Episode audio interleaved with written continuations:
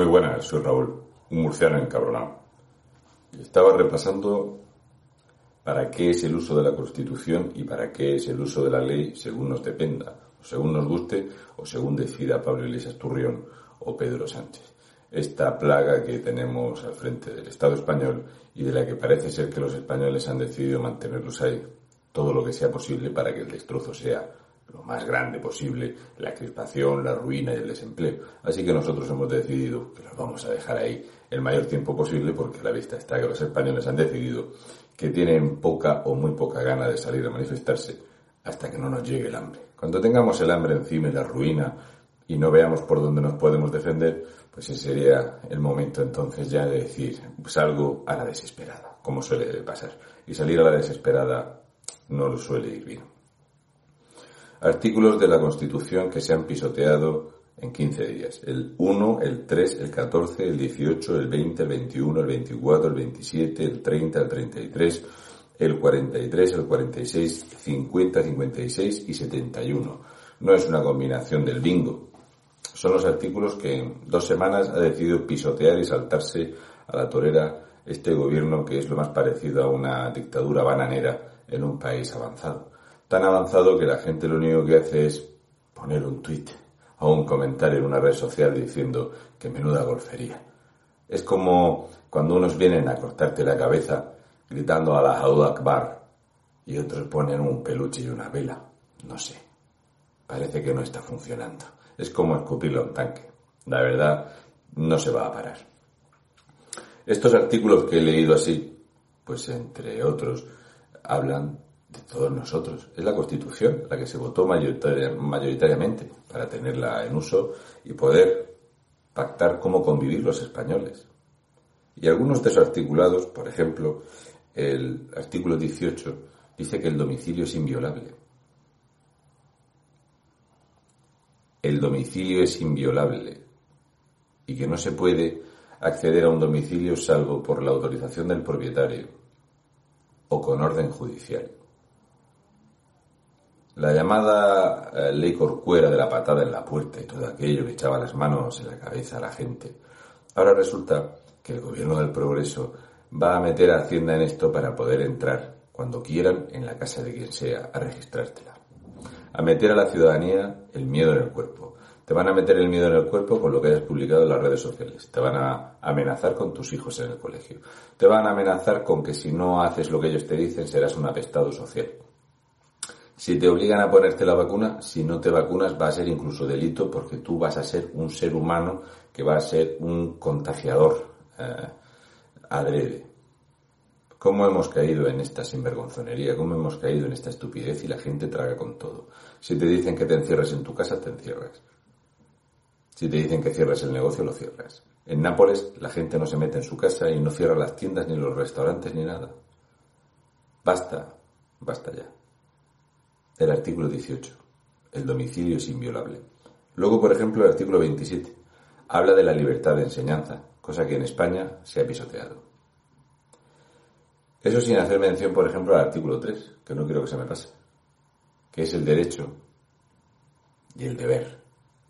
Nosotros los españoles tenemos el derecho a conocer el español y el derecho a poder utilizarlo libremente y la obligación de conocerlo al ser españoles. Esto parece ser que no lo han leído. Y estaba al principio del libro, ¿verdad, Rufi? ¿Verdad, Pedro Sánchez? Al principio hay versiones muy reducidas de la Constitución, muy pequeñitas. Es el 3.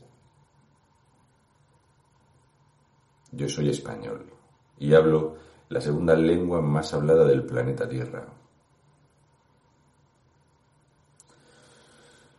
El 27, en el de libertad de enseñanza, hay una parte de ese artículo que me gusta mucho leerlo por, por cómo suena y por lo que representa, que dice respeto a los principios democráticos de convivencia y a los derechos y libertades fundamentales. Yo me he molestado en escribírmelo, porque me gusta escribir algunas cosas porque el artículo 27 para mí es muy importante. Es un artículo que habla de algo que para mí es básico en un país, que es la educación y el respeto y el derecho a tus libertades. Yo creo que la libertad individual es algo que no puede ser pisoteado por la libertad colectiva. A ti te puede gustar una cosa y porque a los demás no, no te lo pueden imponer.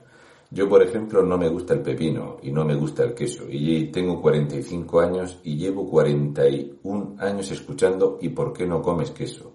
Y es que a lo mejor este no lo has probado y el otro no sabe si te gusta. Nadie ha pensado en decir eh, no me gusta el queso. ¿Vale? No, siempre conlleva una serie de preguntas y explicaciones que hay que darlas. Pues el artículo 27 dice, los principios, respeto a los principios democráticos de convivencia y a los derechos y libertades fundamentales. Nos estáis pisoteando nuestros derechos fundamentales. El artículo 56 lo voy a recuperar viendo la patochada de lo que le están haciendo al jefe del Estado y espero que Felipe VI, su majestad, empiece a valorar tomar cartas en el asunto, como jefe del Estado.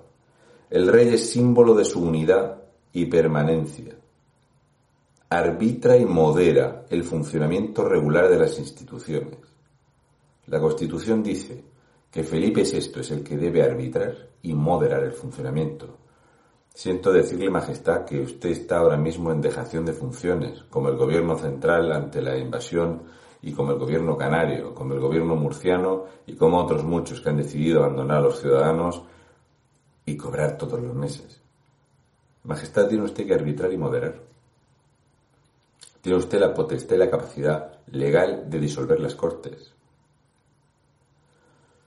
Si tiene usted miedo de que haya un enfrentamiento civil, es que no se ha asomado a las calles para ver cómo está la situación, la crispación que hay y las revueltas y algaradas violentas.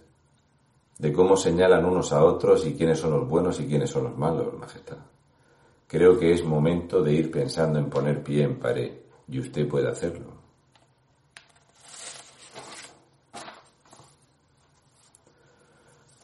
cómo se utiliza la ley para unos y para otros. Bien, hasta el momento llevamos 41 causas archivadas del caso de los ERE. De las más de 180 piezas, en eh, exactamente 187 piezas de los ERE, con más de 507 imputados del Partido Socialista, de UGT, de Izquierda Unida, de comisiones obreras y alguno hay también del Partido Popular. En 146 de estas 187 piezas, 146 siguen en instrucción en los juzgados, pero 41 han sido archivadas. Habiendo pruebas, habiendo testigos, habiendo investigación de la Guardia Civil, habiendo pruebas e indicios suficientes, se han archivado porque han prescrito. ¿Cómo es posible que hayan prescrito? Hay causas que llevaban ocho años abiertas en investigación y en 30 días se han cerrado. Se han cerrado en 30 días 41 causas. Algunas de ellas por valor de 4.750.000 euros robados a todos los españoles, otras partidas de, por ejemplo, 634.000 euros también han sido archivadas respecto de la algodonera de Córdoba, de la Federación Andaluza de Empresas Cooperativas y de Trabajo Asociado, FAECTA. Eh, problemas eh, también, investigaciones al respecto de la autopista Ahumar Sociedad Anónima, de ATM, ATM Energy Asesor.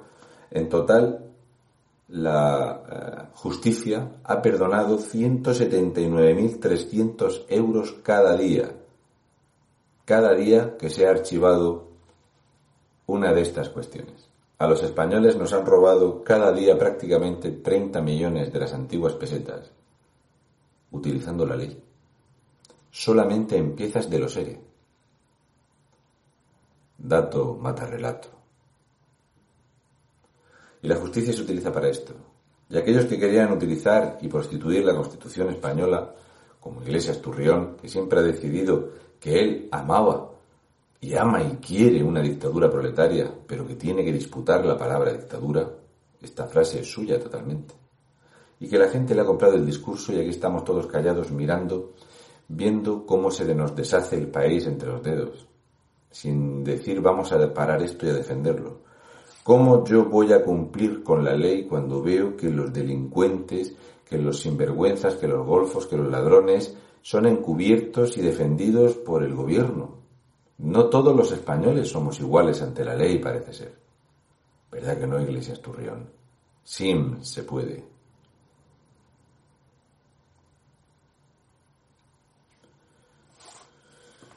De los 146 juicios que hay en marcha, ¿cuántos van a llegar a buen puerto?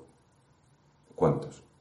Por último, deciros que varios de estos juicios y piezas apuntan a la ministra Montero, la Chiqui, y a la ministra Calvo.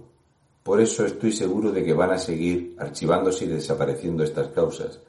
Y para terminar este vídeo deciros que fijaros qué poco valemos los españoles los que estamos con problemas de dinero, los ERTES, sin pagar el desempleo y demás, es tal la cantidad de corrupción y de imputados que hay en el Partido Socialista, nada de obrero y mucho menos español, de izquierda unida, ese comunismo rancio de pijos y vividores, de todos estos nacionalismos, de todos estos golfos, ¿Sabíais que se ha tomado la determinación que las partidas o las piezas donde se haya robado menos de 450.000 euros que no puedan añadírsele el agravante de prevaricación y demás, las van a dejar apartadas? ¿Entendéis esto lo que significa?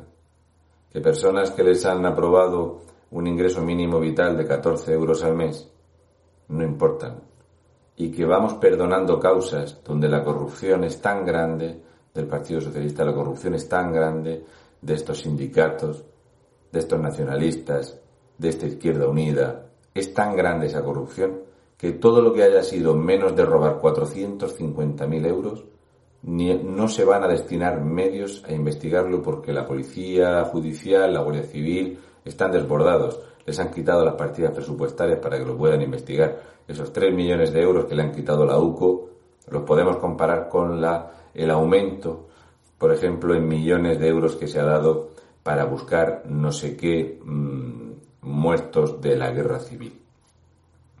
Carmen Calvo sabe dónde quitar el dinero y dónde echar el dinero para que se siga robando. Lo aprendió de Chávez y de Griñán, ella los conoce bien. Así que ya sabéis, españoles, no os preocupéis que si os ponen una multa de 50 euros os va a perseguir y os van a cerrar la cuenta del banco y os van a embargar por una multa de 50 euros.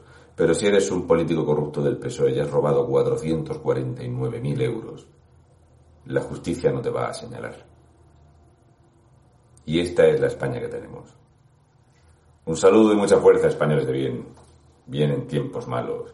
Y espero que entre todos empecemos unos a otros boca a boca a intentar perder la vergüenza y el miedo que te señalen y a empezar a protestar en serio, porque nos están robando el país, literalmente, robándonos el país. Un besi de fresi rojos.